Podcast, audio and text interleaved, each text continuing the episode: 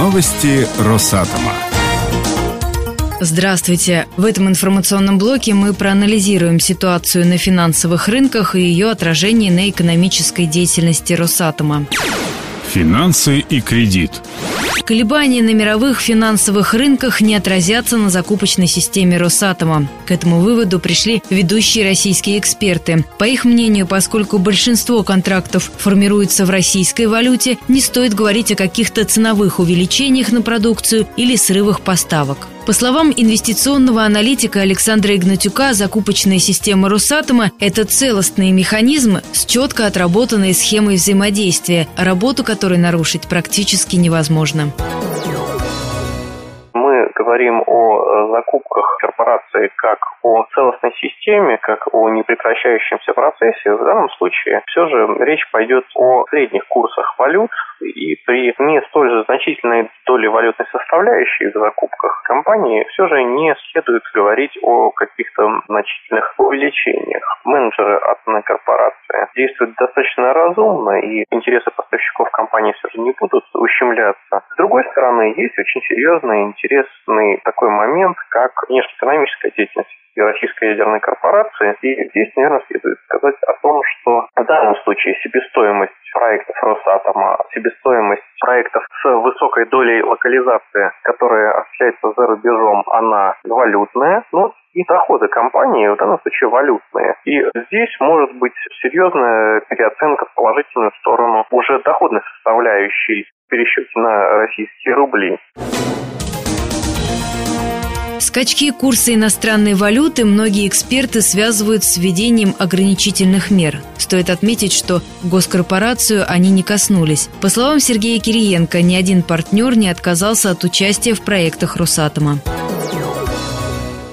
Вот это, на мой взгляд, самое главное. Понятно, что работают не только юридические санкции, работают так называемые понятийные санкции, когда на целый ряд наших партнеров оказывалось и оказывается такое жесткое давление с попыткой заставить отказаться в неюридической плоскости, отказаться от э, реализации проектов. Этого не произошло. Вы знаете, что несмотря на непростую ситуацию, приняло решение правительства Финляндии, даже при том, что несколько членов правительства заявляли о том, что они в знак протеста в случае одобрения проекта с Россией выйдут из состава правительства. Тем не менее, соответствующее решение принято, твердую позицию держит правительство Венгрии, ну и, в общем, все наши партнеры, как я уже сказал, с момента объявления санкций у нас появились новые соглашения, новые контракты, у нас не остановился ни один из наших действующих контрактов. Напомним, Евросоюз с июля ввел ряд секторальных ограничительных мер, которые затронули бизнес ведущих российских компаний и госбанков. Поэтому транспортные, телекоммуникационные и энергетические бизнесы в России понесли убытки.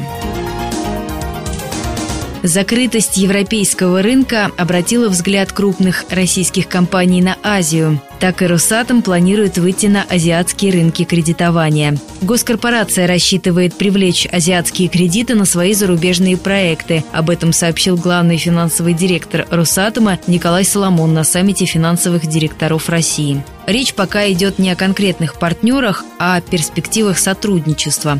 По словам аналитика Леонида Гусева, выход на азиатские рынки абсолютно закономерен. Борьба за них идет уже давно, и Росатом уже успел занять здесь лидирующие позиции.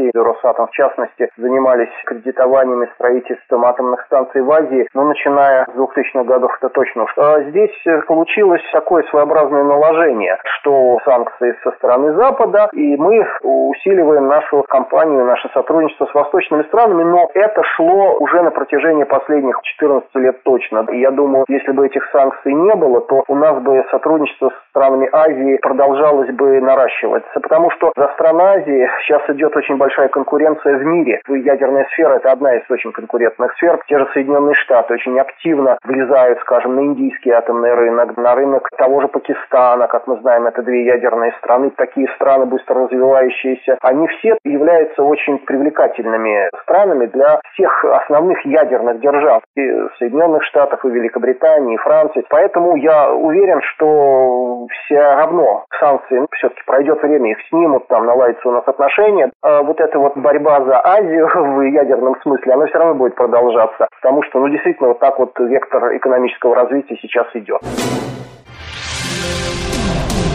В эфире программа «Страна Росатом».